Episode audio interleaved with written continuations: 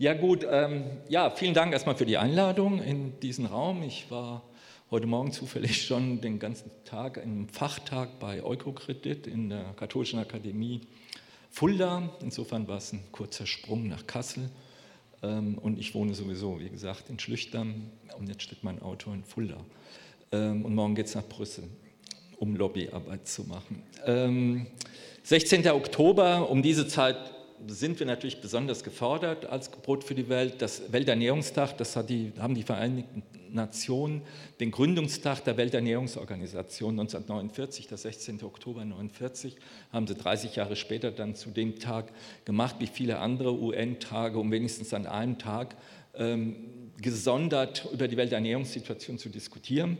Eigentlich müsste man das 365 Tage im Jahr machen. Ähm, gerade in diesen Zeiten ist das äh, besonders äh, schlimm auch in vielen Ländern. Sie werden das gleich sehen. Daher dieser Welternährungstag ähm, und dieser Begriff.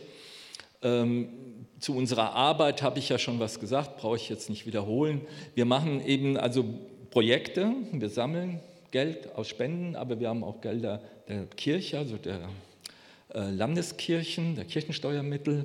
Ähm, was alles, also das meiste ist, sind staatliche Gelder und ein Drittel, ähm, nee, ein Viertel äh, Kirchensteuermittel und ein Viertel Spenden. Ähm, und, aber neben den Projekten haben wir auch andere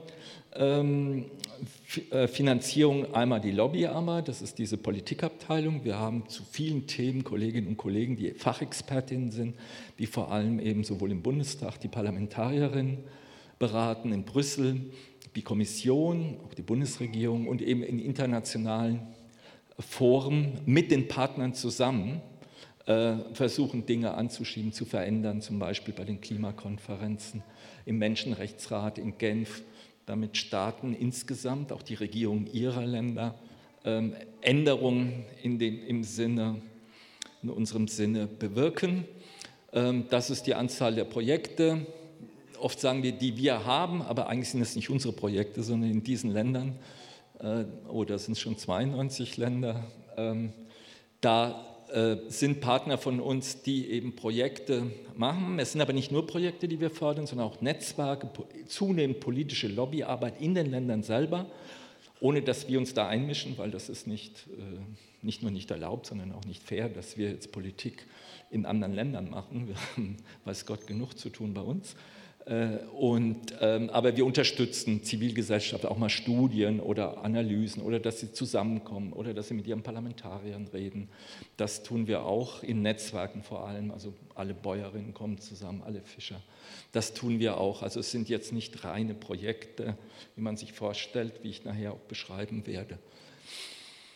Ähm, ja, das ist die Situation heute, sehr aktuell. Am Freitag kam die, ähm, der neue Hungerindex. Die Zahlen selber sind schon etwas äh, im Juni rausgekommen. Jedes Jahr äh, werden auf Grundlage von Haushaltsbefragungen weltweit, natürlich nicht in anderen, allen Ländern, manche sind kaum zugänglich für Haushaltsbefragungen, alles, was nicht grün ist, sondern hellgrün, gelb oder orange, sind Staaten, äh, in denen äh, große Anzahl von Menschen bis, zu, bis zur Hälfte, wenn es ganz rot ist. Da haben wir momentan keins von den Ländern, aber äh, stark orange. Fast die Hälfte der Menschen chronisch hungern. Chronisch hungert heißt im Prinzip äh, nicht, dass jetzt ein Jahr lang die Menschen nicht zu essen haben, würden sie ja nicht überleben, aber dass innerhalb eines Jahres Phasen da sind, in denen ähm, die Mindestkalorienzahl nicht erreicht wird oder tatsächlich gar nichts zu essen ist. Das betrifft ungefähr 300 Millionen Menschen, vor allem in diesen Gebieten. Nachher sehen wir es noch ein bisschen genauer. Also in den dunkelorangen Gebieten, oft Konfliktgebiete oder wo Naturkatastrophen waren, wie hier in Madagaskar. Ähm, das sind tatsächlich Menschen, die auf Nahrungsmittelhilfe angewiesen sind. Das leistet vor allem das Welternährungsprogramm, aber auch andere Hilfsorganisationen wie die Diakonie Katastrophenhilfe, wo Menschen tatsächlich ohne die Hilfe nicht überleben würden. Und dann gibt es natürlich auch eine äh, gewisse Anzahl von Menschen, 20, 30 Millionen Menschen, die auch wirklich sterben, weil sie nichts zu essen haben. Ähm, vor allem Kinder sind, ähm, also prozentual ein hoher Anteil von Kindern, die einfach es nicht überleben, mit zu wenig oder gar keiner Nahrung. 3,1 ähm, Milliarden sind fehlernährt. Das, äh, dazu zählt die FAO natürlich einmal die chronisch hungern, ist ja logisch, aber es, wir haben auch viele Menschen in diesen Gebieten, auch die, die hellgrün sind, die nicht ausreichend ähm, gesunde Nahrung haben. Also das heißt, sie können sich kein frisches Obst, äh, wenig proteinhaltige Nahrung leisten. Aber das sind natürlich auch diejenigen fehlernährt, eher aus unserem Raum. Ähm, das sind auch viele Menschen, die bei uns Adipositas haben. Das gehört auch dazu. Das heißt, ein Drittel der Menschheit ist fehlernährt. Ähm, das ist schon eine ganze Menge ähm, und verursacht natürlich auch hohe Kosten. Und ja, das müssten wir überwinden. Hier nochmal wie, wie, äh, im Verlauf der Zeit. Wir waren schon vor Corona im Prinzip schon weiter. Wir waren schon bei äh, selbst 7 Prozent, 7,5 Prozent der Menschheit. Momentan sind wir wieder fast bei 10. Äh, die Corona-Pandemie hat äh, zumindest in Afrika starken Schub gebracht an Menschen, die äh, Schwierigkeiten oder eben an Nahrung nicht kommen. Und wir haben, äh, und dann kam natürlich noch im letzten Jahr der russische Angriff auf die Ukraine. Das hat vor allem die Länder in Nordafrika sehr betroffen, die ja sehr stark weizenabhängig sind. Also Länder wie Jemen, äh, Ägypten, da ist es so, dass ähm, fast die Hälfte der Kalorien, die Menschen täglich zu sich nehmen, auf Basis von Weizen ist. Das ist meistens Couscous und Brot. In Deutschland ist es allerdings auch relativ hoch, sind 20 Prozent unserer täglichen Nahrung, im Durchschnitt natürlich, nicht bei jeder und jedem, basiert auf äh, Weizenprodukten, also Gebäck bei uns, bei uns aber auch natürlich viel Nudeln und ähm, Brot, trotz allem auch Brot. Ähm, das ist äh, natürlich in den Ländern eine besondere Situation gewesen, weil die Ukraine sehr, gutes, äh, sehr guten Weizen und auch Russland. Und das fiel ja dann erstmal weg und war vor allem weniger, es war weniger eine Mengenkrise, das war die Situation, sondern für uns war es vor allem eine Preiskrise. Für die meisten Menschen, es gab genug, also es wurde ein bisschen auch übertrieben, dass es kein Weizen mehr gäbe, weil die Ukraine ausfällt. Es, die Preise waren einfach, innerhalb von Tagen hat sich der Weizenpreis verdoppelt. Also von 200, äh, weniger durch den Krieg als mehr durch die Spekulation an den Börsen, dass viele gehofft haben, das hält lange an. Wer in Aktien anlegt, äh, hat dann fast stündlich einen Anlegervorschlag bekommen, Anlegerbriefe in Rohstofffonds anzulegen, weil man damit wahnsinnig Geld machen konnte. Also die Verdopplung des Kapitals innerhalb von einer Woche ist schon eine Sache. Ähm, das hat sich dann Gott sei Dank gelegt durch das Abkommen, was Russland aufgedrängt wurde. Jetzt ist es ja gekündigt worden und trotzdem ist der Preis stabil. Allerdings bleibt es dabei, dass Putin den Abzug am, an der Waffe Welthunger hat. Er kann jederzeit, vor allem auch mit seinem Getreide, wenn das Schwarze Meer blockiert ist, werden die Preise, vor allem die Preise und da in dem Fall sogar die Mengen äh, wirklich zur Erpressung der Welt in der Ernährungsfrage. Das kann er jederzeit machen oder es passiert einfach durch kriegerische Auseinandersetzungen im Schwarzen Meer. Da sind sie sich ja auch inzwischen sehr, sehr nahe gekommen, ähm, was die Flotten am Schwarzen Meer angeht. Das wissen wir nicht, wie sich das entwickeln wird. Das könnte natürlich jederzeit passieren, so wie letzten Samstag der schreckliche Angriff in Israel. Ähm, ich sagte, für uns ist das eine Preis- und keine Mengenfrage, vor allem deswegen, und das wird ja stark debattiert, wenn man nichts zu essen hat, dann denkt man, es liegt daran, es gibt kein Essen. Nur das stimmt global überhaupt nicht. Wir haben neue Zahlen seit 22, die uns selbst überrascht haben. Bisher sind wir ausgegangen, dass pro Tag auf den Äckern der Welt 4.500 Kalorien wachsen, geerntet werden oder gefangen werden, also Fisch. Ähm, aber äh, inzwischen sind es, neueste Zahlen, 6.000 Kalorien. Hat jeder Mensch, 8 Milliarden haben theoretisch 6000 Kalorien für sich zur Ernährung zur Verfügung. Nun weiß ich, dass es auch Menschen gibt, die das schaffen, 6000 Kalorien täglich zu essen. Äh, ich hoffe, niemand im Raum, aber äh, es ist natürlich eine Menge. Trotzdem hungern 800 Millionen Menschen. Es hängt damit zusammen, dass nicht einmal die Hälfte der Kalorien, ähm, die angebaut werden, tatsächlich am Ende dann für die menschliche Ernährung zur Verfügung stehen. Würde immer noch reichen, aber Sie sehen hier, eins der wichtigen Punkte ist, was in den letzten Jahren ja auch erst diskutiert wird, also seit wir versuchen, aus den fossilen Energien auszusteigen. Das ist nämlich die Umwandlung von Kalorien in Treibstoffe. Also wer ein Auto hat, kennt das ja, E10 oder E5. Und ähm, das ist aber weltweit so, das ist entweder Ethanol oder eben äh, sogenannte Biodiesel. Das sind fast 1000 Kalorien, die verloren gehen. Und dann, was wirklich auch erst seit einigen Jahren ähm, erforscht wird, das ist tatsächlich die Verschwendung von Lebensmitteln. Wir kaufen Lebensmittel als Konsumenten und schmeißen die Hälfte weg. Ähm, nicht nur wir, ähm, die, das geschieht in der ganzen Kette, leider auch auf den Feldern der Menschen im globalen Süden. Oft, ähm, wenn die Ernten gut sind, kann man das nicht wegtransportieren. Wenn der Fischfang gut ist, bleibt das am Strand liegen, weil es weder Lagerung noch Kühlung noch Verarbeitungsmöglichkeiten gibt. Das ist ein Teil davon.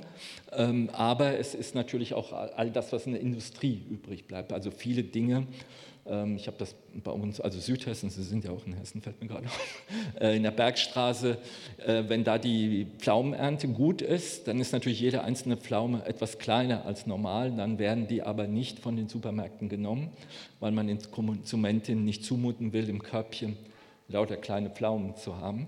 Also bleiben die liegen. Also die Bäuerinnen und Bauern, heute habe ich gehört, bei Kartoffeln ist es ähnlich. Dann geben die, manche Bäuerinnen geben den, das Feld frei und dann kann man sich umsonst die Kartoffeln holen, weil das viel zu viel kostet für die Bäuerinnen, wirklich das Feld dann ähm, zu, ähm, zu ernten.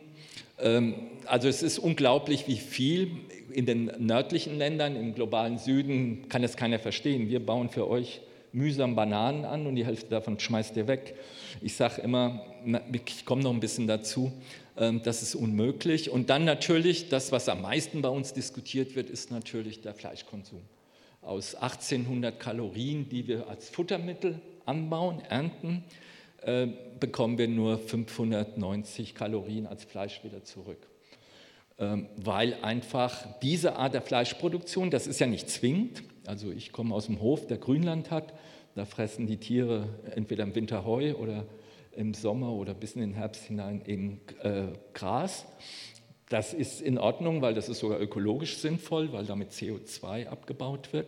Ähm, und wir können unser, mit unseren Mägen kein Gras verdauen. Dafür gibt es eben die Wiederkäuer, also äh, äh, Schafe, Ziegen, Rinder. Aber das ist natürlich nicht gemeint, sondern das ist vor allem die Fleischproduktion mit Stallhaltung und natürlich auch Schweine, das Schwein, ähm, aber das Rind ist ja das meiste, was Futter braucht und die Milch.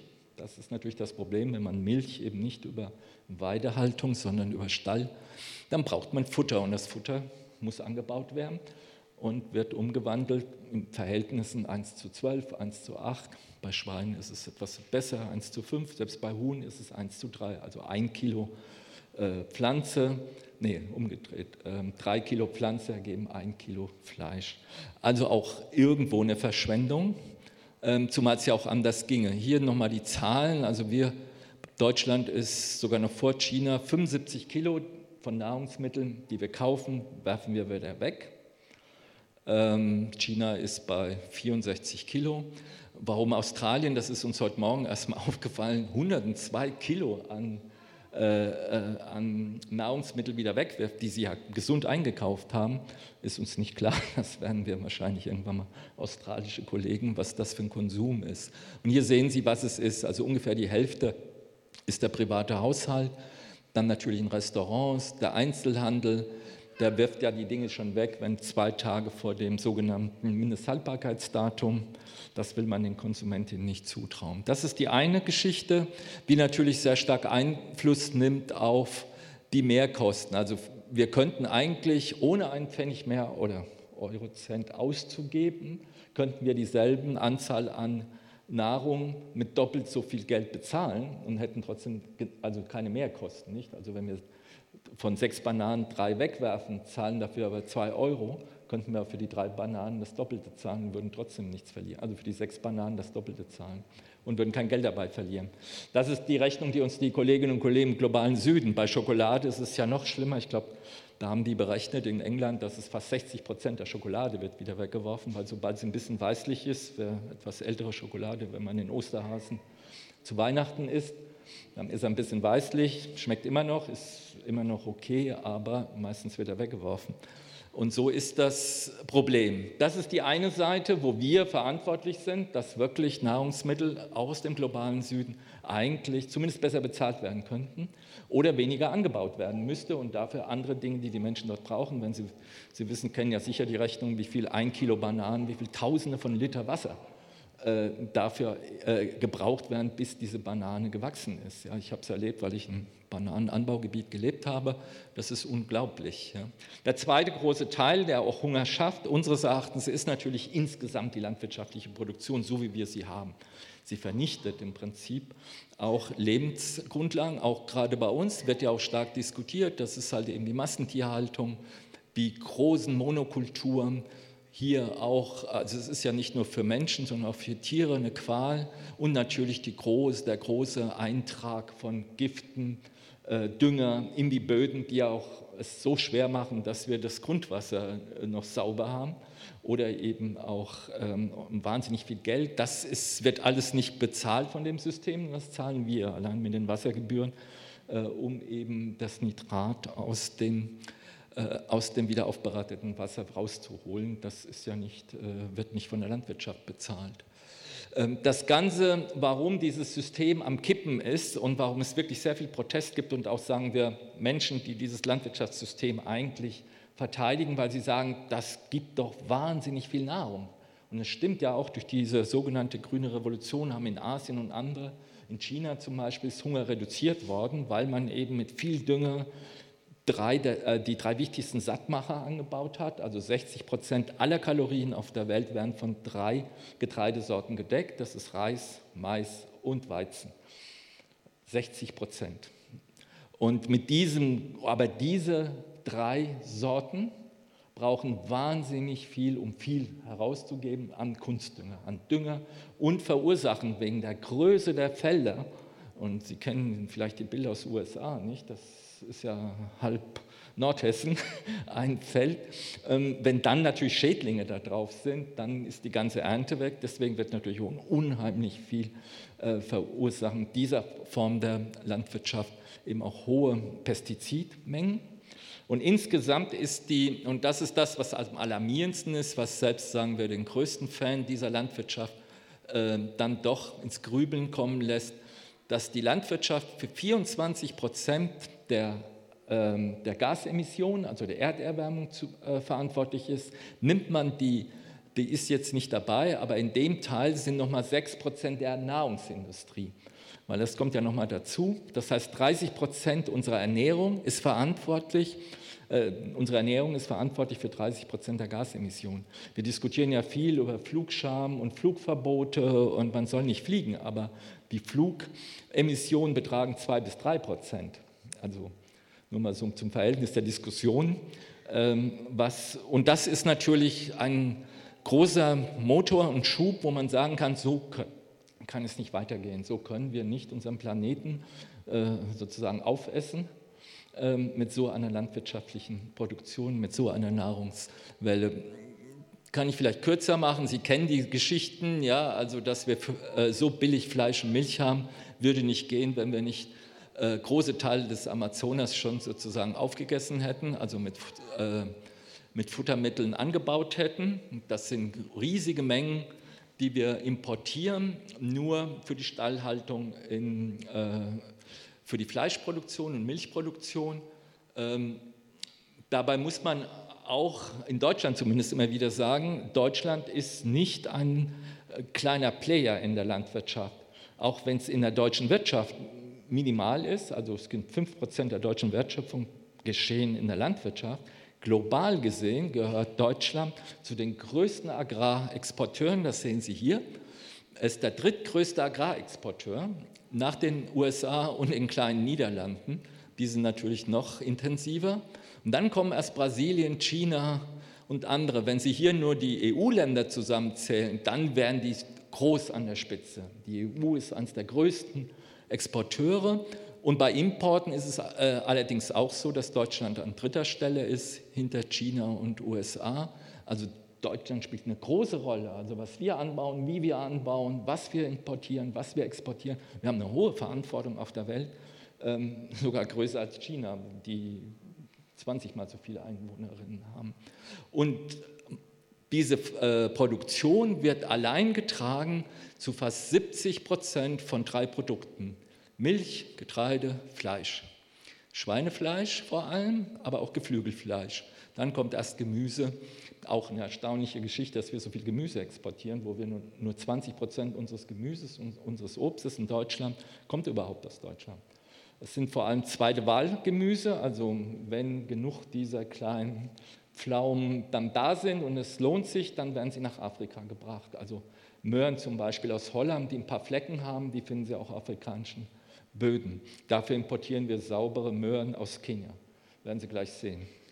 Also das ist nur hier auch nochmal, was ich vorhin sagte, also wie wir eigentlich Getreide auch als Argument gegen diese Dramatik, äh, die Welt verhungert, weil es kein Weizen gibt, wegen dem Ukraine-Krieg. Alleine wir hätten das ersetzen können, also wir heißt nur Deutschland, weil wir ja ähm, vom Getreide nur noch 20 Prozent als Brotgetreide benutzen. Der Rest geht in den Trog, 60 Prozent unseres Getreides äh, ist Futtermittel und 13 Prozent sind Biokraftstoffe. Beim Weizen sieht es ein bisschen besser aus, das sind 40 Prozent des Brot, aber immerhin die Hälfte unseres Weizens. Bei Roggen und Gerste ist es noch schlimmer, da sind, glaube ich, 80 Prozent nur ähm, für äh, Energie.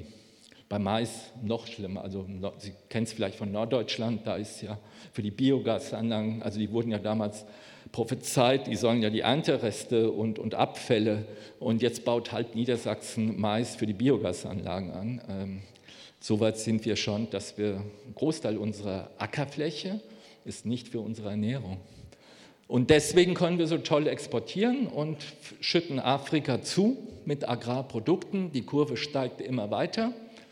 Und das hat natürlich äh, Folgen. Die Produkte können sich ja vorstellen. Also wir importieren Kakao, Kaffee, Zucker aus Afrika, also Deutschland, und exportieren zunehmend Mehl, nicht mal Getreide. Das heißt, die Mühlen, die es dort gibt, äh, haben noch nicht mal Arbeit, weil wir inzwischen ja Mehl in Säcken und Containern verschicken. Früher war das noch wenigstens Korn, was dort ein paar Arbeitsplätze gebracht hat. Beim Verarbeiten brauchen wir nicht mehr. Und auf europäischer Ebene kommt noch Getränke dazu. Das ist vor allem Franzosen äh, Mineralwasser, aber auch Wein und andere Dinge. Also Unmengen gehen dahin. Äh, und auch Mehl und Getreide und auch Fisch aus Europa wird exportiert. Das ist aber eine Sondergeschichte. Ähm, das ist eigentlich gar nicht äh, unser Fisch, sondern der Fisch wird europäisch, weil europäische Boote ihn in Afrika fischen und wenn er exportiert wird, ist er dann europäische Exportware. Aber gefangen wird er in Afrika. Das, ähm, ja, diesen, das wünschte sich jeder geflüchtete Mensch, dass er sobald auf dem Schiff ist, die europäische Staatsbürgerschaft bekäme, aber beim Fisch funktioniert das. Ja. Ja, und so ändern wir auch die Ernährungssituation in diesen Ländern, Westafrika und Baguette.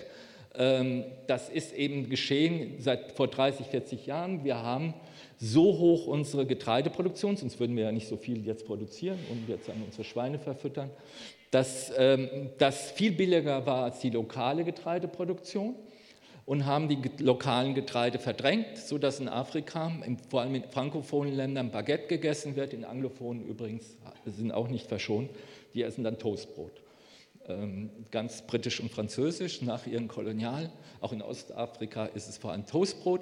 Das ist das einheimische, die einheimische Hirse.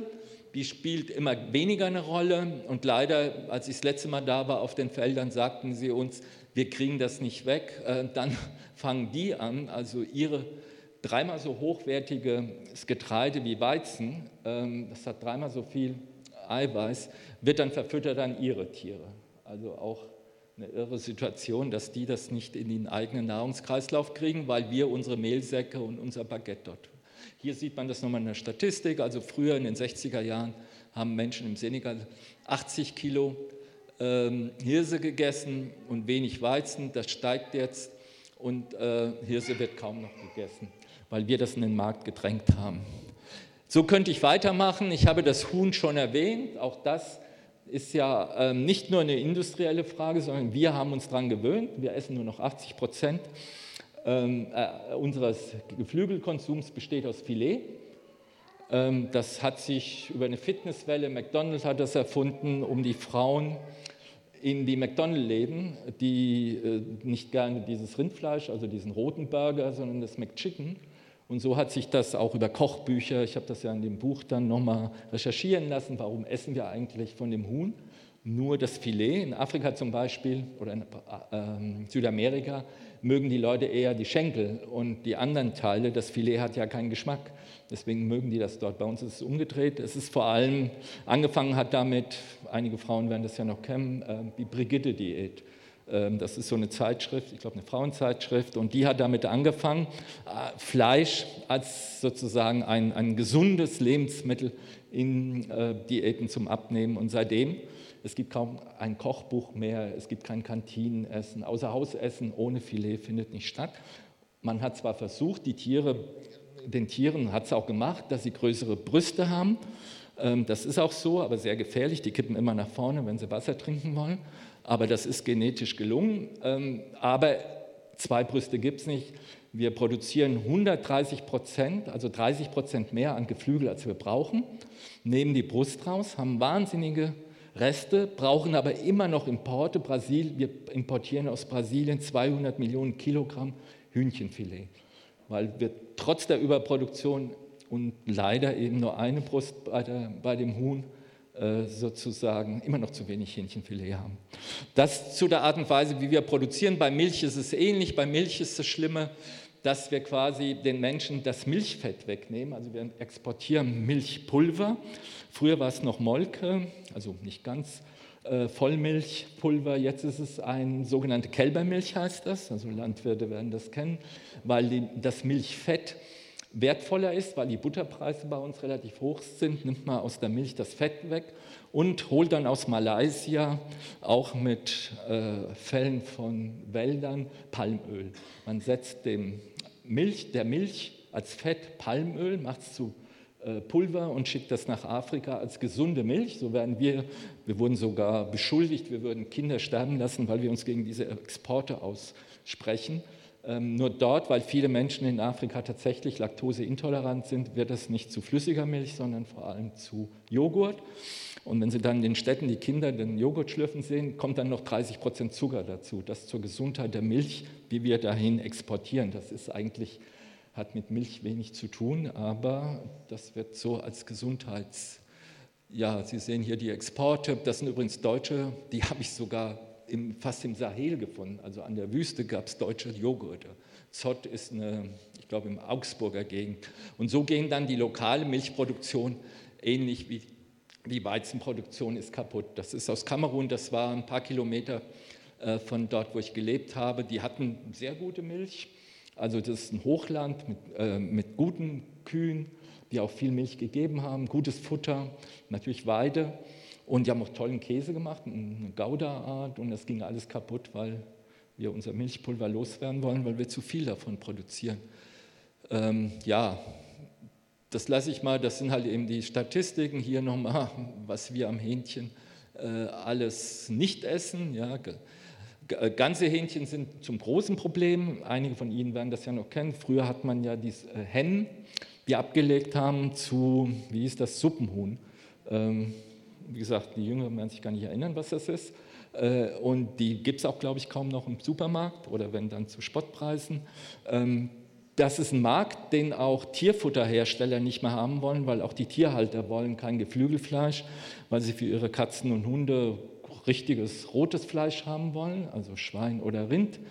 Und deswegen gibt es keinen Markt dafür. Sie können Suppenhuhn, ein, also ein, eine Legefabrik oder ein, Lege, bekommen zwei bis drei Cent pro Kilo für das Suppenhuhn. Deswegen werden die in Polen geschlachtet, weil Suppenhühner haben kleinere Hälse, die können nicht in Schlachtmaschinen von Hähnchen geschlachtet werden.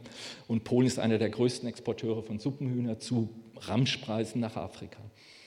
Ähm, Ähnliches erspare ich mir jetzt. Äh, Sie haben wahrscheinlich den Begriff Bruderhahn gehört. Da läuft das ähnlich. Das will auch keiner haben. Es ist mehr so ein Marketing-Trick. Ja, Arbeitsplätze gehen ohne Ende verloren. Ähm, ja, das ist alles, was wir anstellen, wenn wir exportieren, weil wir zu viel haben. Leider ist es auch im Import nicht viel besser. Also viele sagen ja, ähm, ohne Naturland zu kritisieren, äh, dass natürlich äh, okay, also es gab so eine Ideologie der Weltbank in den 90er Jahren, ist doch nicht schlimm, ähm, wenn ihr eure, unsere Nahrungsmittel kaufen müsst. Dafür dürft ihr jede Menge Dinge zu uns exportieren, kriegt dafür gutes Geld und könnt bei uns einkaufen, unsere Überschüsse. So ist das mit dem Getreide gewesen und haben wahnsinnig viel Geld den Ländern gegeben, damit sie ihre Exportwirtschaft, also vor allem im Kakao, Bananen, äh, Kaffee, Tee, also all das, was wir kennen aus, aus Afrika. Ähm, und das haben auch viele gemacht. Ähm, nur heute sind wir, äh, wenn man sich die Zahlen anschaut, habe ich jetzt hier nicht, äh, Afrika bekommt so viel Geld für ihre Exporte, sind glaube ich ungefähr 90 Milliarden Euro, kauft aber bei uns für 80 Milliarden ein. Also der Gewinn quasi ihrer Exporte durch die Öffnung ihrer Märkte für unsere Produkte ist gering. Sie können es auch sein lassen, weil äh, großen Vorteil haben sie nicht davon. Ähm, auch deswegen nicht, weil wir dort Rohprodukte kaufen. Und hier ist die Kakaobohne. Die Côte d'Ivoire, ähm, habe ich mal berechnet, bekommt ungefähr eine Milliarde Euro durch die Kakaobohnenexporte. Inzwischen ist es auch Kakaobutter, also die machen ein bisschen mehr, trotzdem eine Milliarde ähm, ist ungefähr der Verdienst. Und aus dieser Milliarde stellt unsere Zuckerwarenindustrie sechs Produkte für 6,3 Milliarden. Das heißt, wir haben 80 bis 90 Prozent des Gewinns oder 80 Prozent an dem Kakao, natürlich in Form von Schokolade. So ist Deutschland, man glaubt es kaum, also ich war, als ich das, das jetzt schon ein paar Jahre her, äh, recherchiert habe, Deutschland ist der größte Produzent und Exporteur auf der ganzen Welt von Schokolade.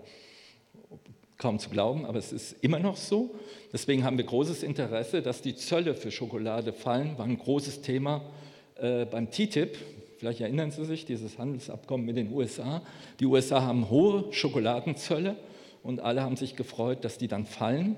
Entwicklungspolitisch sagte man uns, ihr müsst auch für TTIP sein, weil dann hat Côte d'Ivoire wieder einen Vorteil. Die können dann weiter Kakaobohnen bringen, wir machen die Schokolade und schicken sie in die USA. Also so hat man uns versucht, beim TTIP einzufangen. Haben wir natürlich nicht gemacht, weil äh, das bisschen, was in Côte d'Ivoire bleibt. Und so gibt es noch viele andere Produkte, das habe ich Ihnen ja versprochen, die grünen Bohnen. Äh, zunehmend ist es ja so, dass wir uns nicht damit abfinden, dass es Produkte gibt, die es eben halt nur ein paar Monate gibt, wie grüne Bohnen im Juli, August, vielleicht aus der EU noch im September aber dann ist Schluss. Normal müssten wir dann anderes Gemüse. Das tun wir nicht, sondern wir, das wissen Sie ja, wir essen das ganze Jahr über alles, wie man in unseren Supermärkten sieht. Und das äh, grüne Bohnen gibt es auch das ganze Jahr zu hohen Preisen. Ich glaube, 12 Kilo kostet das im November oder Dezember.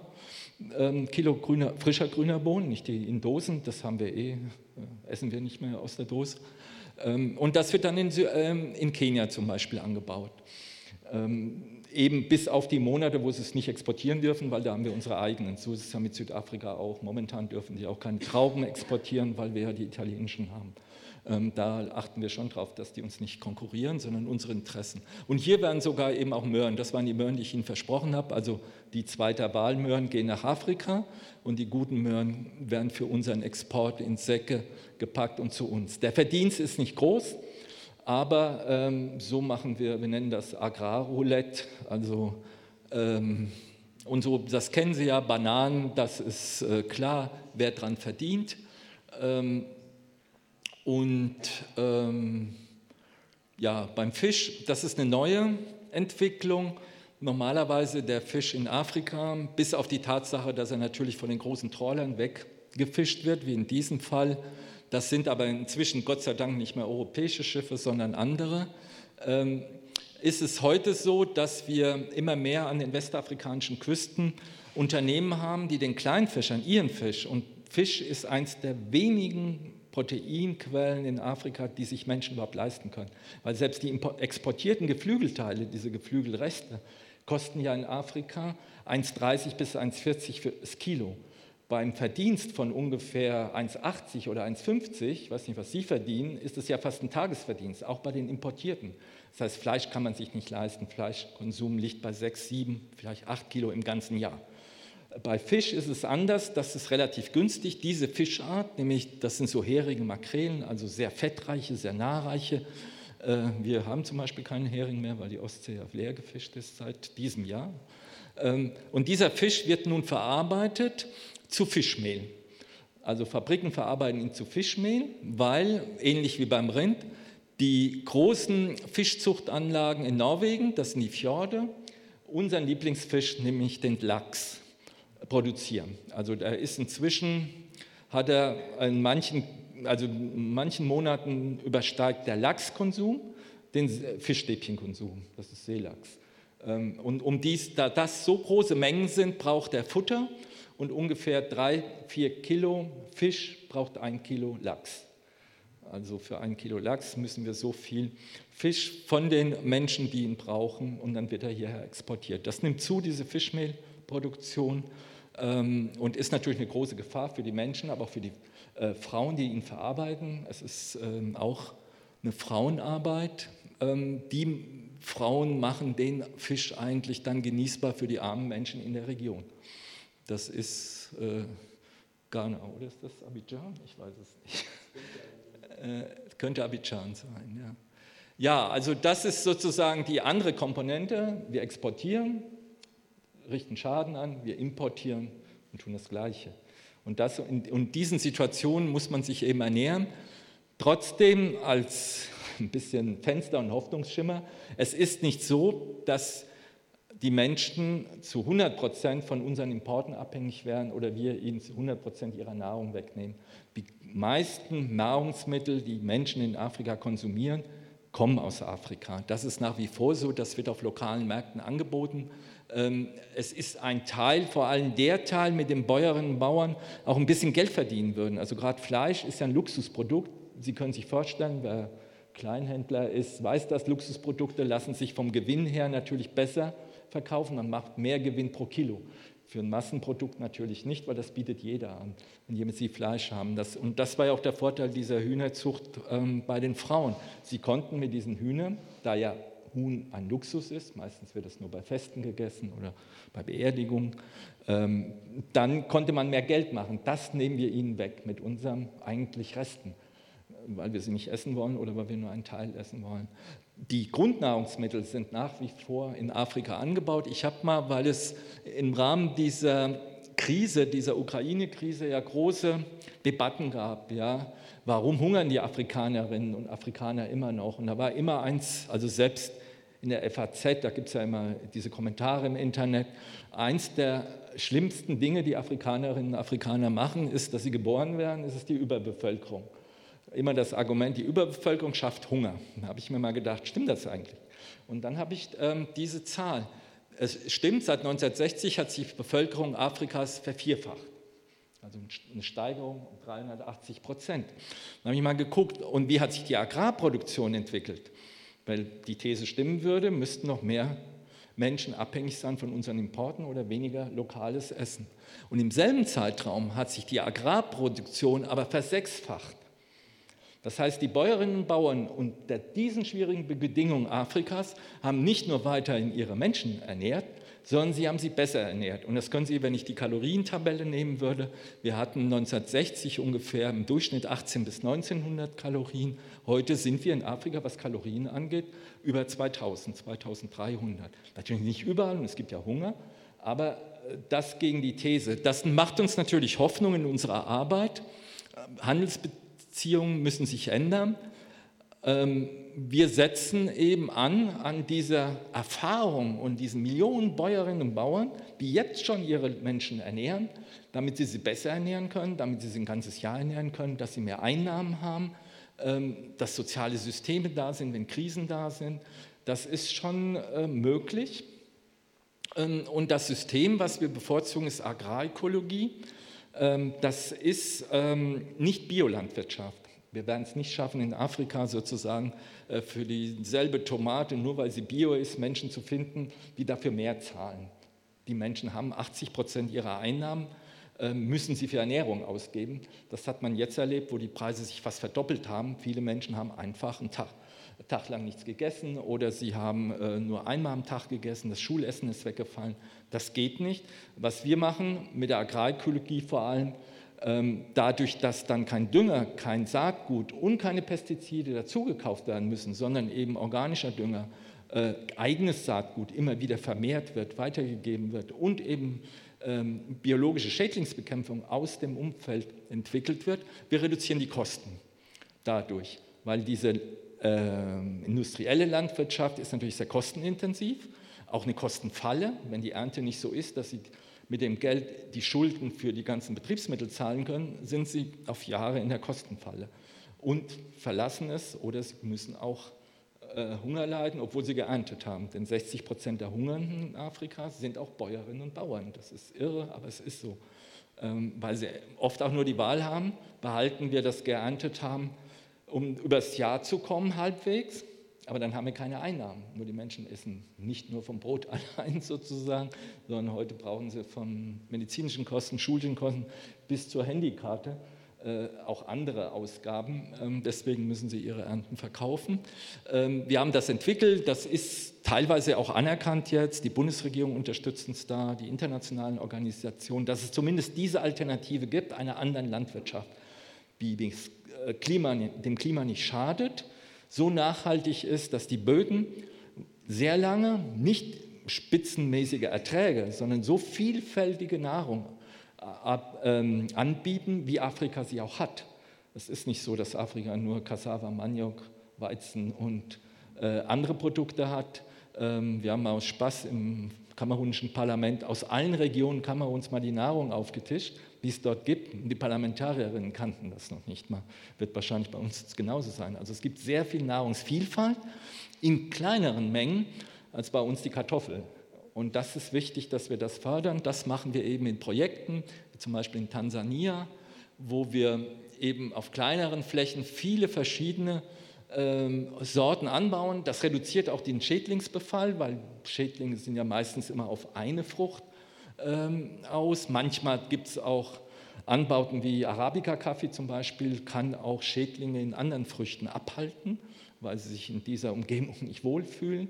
Ähm, also auch das reduziert den Pestizideinsatz. Was wichtig ist, dass 80 Prozent oder ich glaube 70 Prozent des weltweiten, der weltweiten Landwirtschaft ist sogenannter Regenfeldbau. Das heißt, die Wasserbasis ist äh, Regen und nicht Grundwasser oder äh, Bewässerung. Viele denken, es ist alles Bewässerung, aber bei uns ist es ja auch nicht. Da unterstützen wir mit Zisternenanbau, also dass sozusagen über das ganze Jahr dann Wasser da ist. Ähm, wir versuchen, und das ist natürlich sozusagen unser Damoklesschwert, bei allen Bemühungen, die wir haben und allen Erfahrungen, die Bäuerinnen und Bauern weltweit haben, mit Krisen umzugehen. Was sie nicht können, ist diese Unsicherheit, die der Klimawandel gebracht hat. Das geht ja auch unseren Bäuerinnen und Bauern so und auch allen Gartenbesitzerinnen inzwischen, ja, ähm, die ja nicht wissen, jetzt hatten wir ein Jahr, wo im August ein bisschen was, oder hat es geregnet, aber im Juli nicht, da war alles vertrocknet, da sah auch bei uns äh, in der Rhön die Rhön aus wie sonst bei mir in Spanien. Ähm, das, und mit dieser Unsicherheit, ähm, für uns ist es vielleicht nur der Garten oder die merkwürdige Sicht auf die Rhön, die aussieht wie Süditalien, aber es ist natürlich auch Ernten fallen aus und zwar brutal, ohne dass man vorher weiß, dass es nicht regnet. Dann könnte man andere Sorten benutzen, aber das weiß man vorher nicht. Deswegen muss man sehr gemischt anbauen, ohne zu wissen, wie das Wetter wird.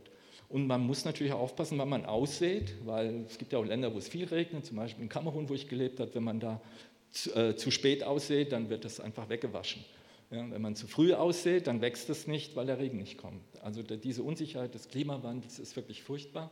Und das versuchen wir hier in Indonesien zum Beispiel auszugleichen, ähm, indem wir vor allem verschiedene Sorten, das ist die Situation in Indonesien, weil es ja tausende von Inseln gibt, ist das Problem natürlich auch der Meeresspiegelanstieg und die Versalzung der Böden. Aber auch hier sehen Sie, es ist vor allem eben ähm, das, was eigentlich immer kritisiert wird und verpönt wird, dass wir kleinteiliger anbauen. Wenn Sie ein ganzes Feld von vier Hektar verlieren, haben Sie alles verloren. Wenn Sie kleinteiliger anbauen, haben Sie eben eine große Auswahl. Außerdem ist es für die Ernährung ja gut, sich nicht nur von Reis, Mais und Weizen zu ernähren. In Kenia ähnliche Situation. Da ist es mehr im Hochland. Ähm, wir versuchen natürlich vor allem eben, also Hülsenfrüchte sind zum Beispiel etwas, was in Afrika nicht so viel existiert. Kenia hat es aber geschafft, zum Beispiel die Bohnen, also nicht nur die, die zu uns exportiert werden, sondern für sich selbst Bohnen anzubauen. Ähm, das ist ja wichtig, weil Bohnen und Hülsenfrüchte brauchen weniger Fläche, sind Schädlings äh, sozusagen anfälliger, aber wenn Sie das sehr gut äh, mischen, dann können Sie tatsächlich eben, und das ist natürlich vieles von dem auch sehr nahreich. Also Sie müssen ja nicht viel essen, sondern nahreich essen, das kennen wir ja. Also Sie müssen nicht auf 4000 Kalorien, das ist nicht unser Ziel, sondern es ist unser Ziel tatsächlich, dass sich gesund und vielfältig ernährt wird. Und das versuchen wir in Projekten eben auch im Anbau. Ja, jetzt bin ich am Ende. meine Aufgabe ist es eher sozusagen den politischen Druck in diese Richtung zu drehen. In Berlin, in Brüssel und in Rom oder in New York. Ähm, damit das zumindest zugelassen wird, dass man in der Art und Weise Nahrung produziert und sich vielleicht als Modell, als Beispiel durchsetzt. Wir sind auf gutem Wege, viel schneller, als wir uns das je gedacht haben. Als, das ist Ausdruck eines wissenschaftlichen Berichtes von 800 Wissenschaftlerinnen im Jahr 2008, was übrigens von der Weltbank bezahlt wurde. Die haben fünf Jahre lang sich quasi das Welternährungssystem angeschaut und eben Vorschläge gemacht, wie es sich ändern muss. Am Anfang waren auch Nestle und einige Agrarkonzerne dabei, aber als sie merkten, das geht ja nicht in die Richtung, dass unsere Gewinne steigen, sind sie natürlich wieder ausgestiegen. Auch die USA sind dann ausgestiegen. Aber diese Empfehlung gab es. Leider hat damals die Bundesregierung das auch nicht so richtig ernst genommen unter Frau Vizorek-Zoll. Aber inzwischen ist das als Alternative anerkannt. Die Welternährungsorganisation hat zwei große Kongresse dazu gemacht und auch die Bundesregierung versucht, das zu unterstützen. Es ist eine Auseinandersetzung, ist klar. Ähm, die industriell arbeitenden Bäuerinnen und Bauern, die amerikanischen Bauern wollen ihren Weizen immer noch in Afrika loswerden, weil sie da Gewinne mitmachen wollen. Und der politische Druck Amerikas oder Europas auf diese Länder ist natürlich immens. Ähm, und allerdings auf der anderen Seite wehren sich Menschen leider auch in, in Formen, die wir nicht gerne sehen, aber im Passieren, wie zum Beispiel durch Flucht aber vor allem eben auch, indem sie in die Städte gehen, äh, Arbeitsplätze suchen, die es nicht da sind. Und dieses System der Ausbeutung, das ist ja jetzt Landwirtschaft. Ich könnte dasselbe auch zu Rohstoffen machen. Energie ist ja dasselbe, nicht? Also selbst jetzt, wenn wir grünen Wasserstoff in Namibia produzieren wollen, heißt das ja nicht, dass unsere Stahlwerke nach Namibia gehen, sondern dass wir wieder Energie, grün, vielleicht menschenrechtsqualifiziert, aber die Gewinne werden hier gemacht, wie bei der Schokolade. Soweit. Dankeschön.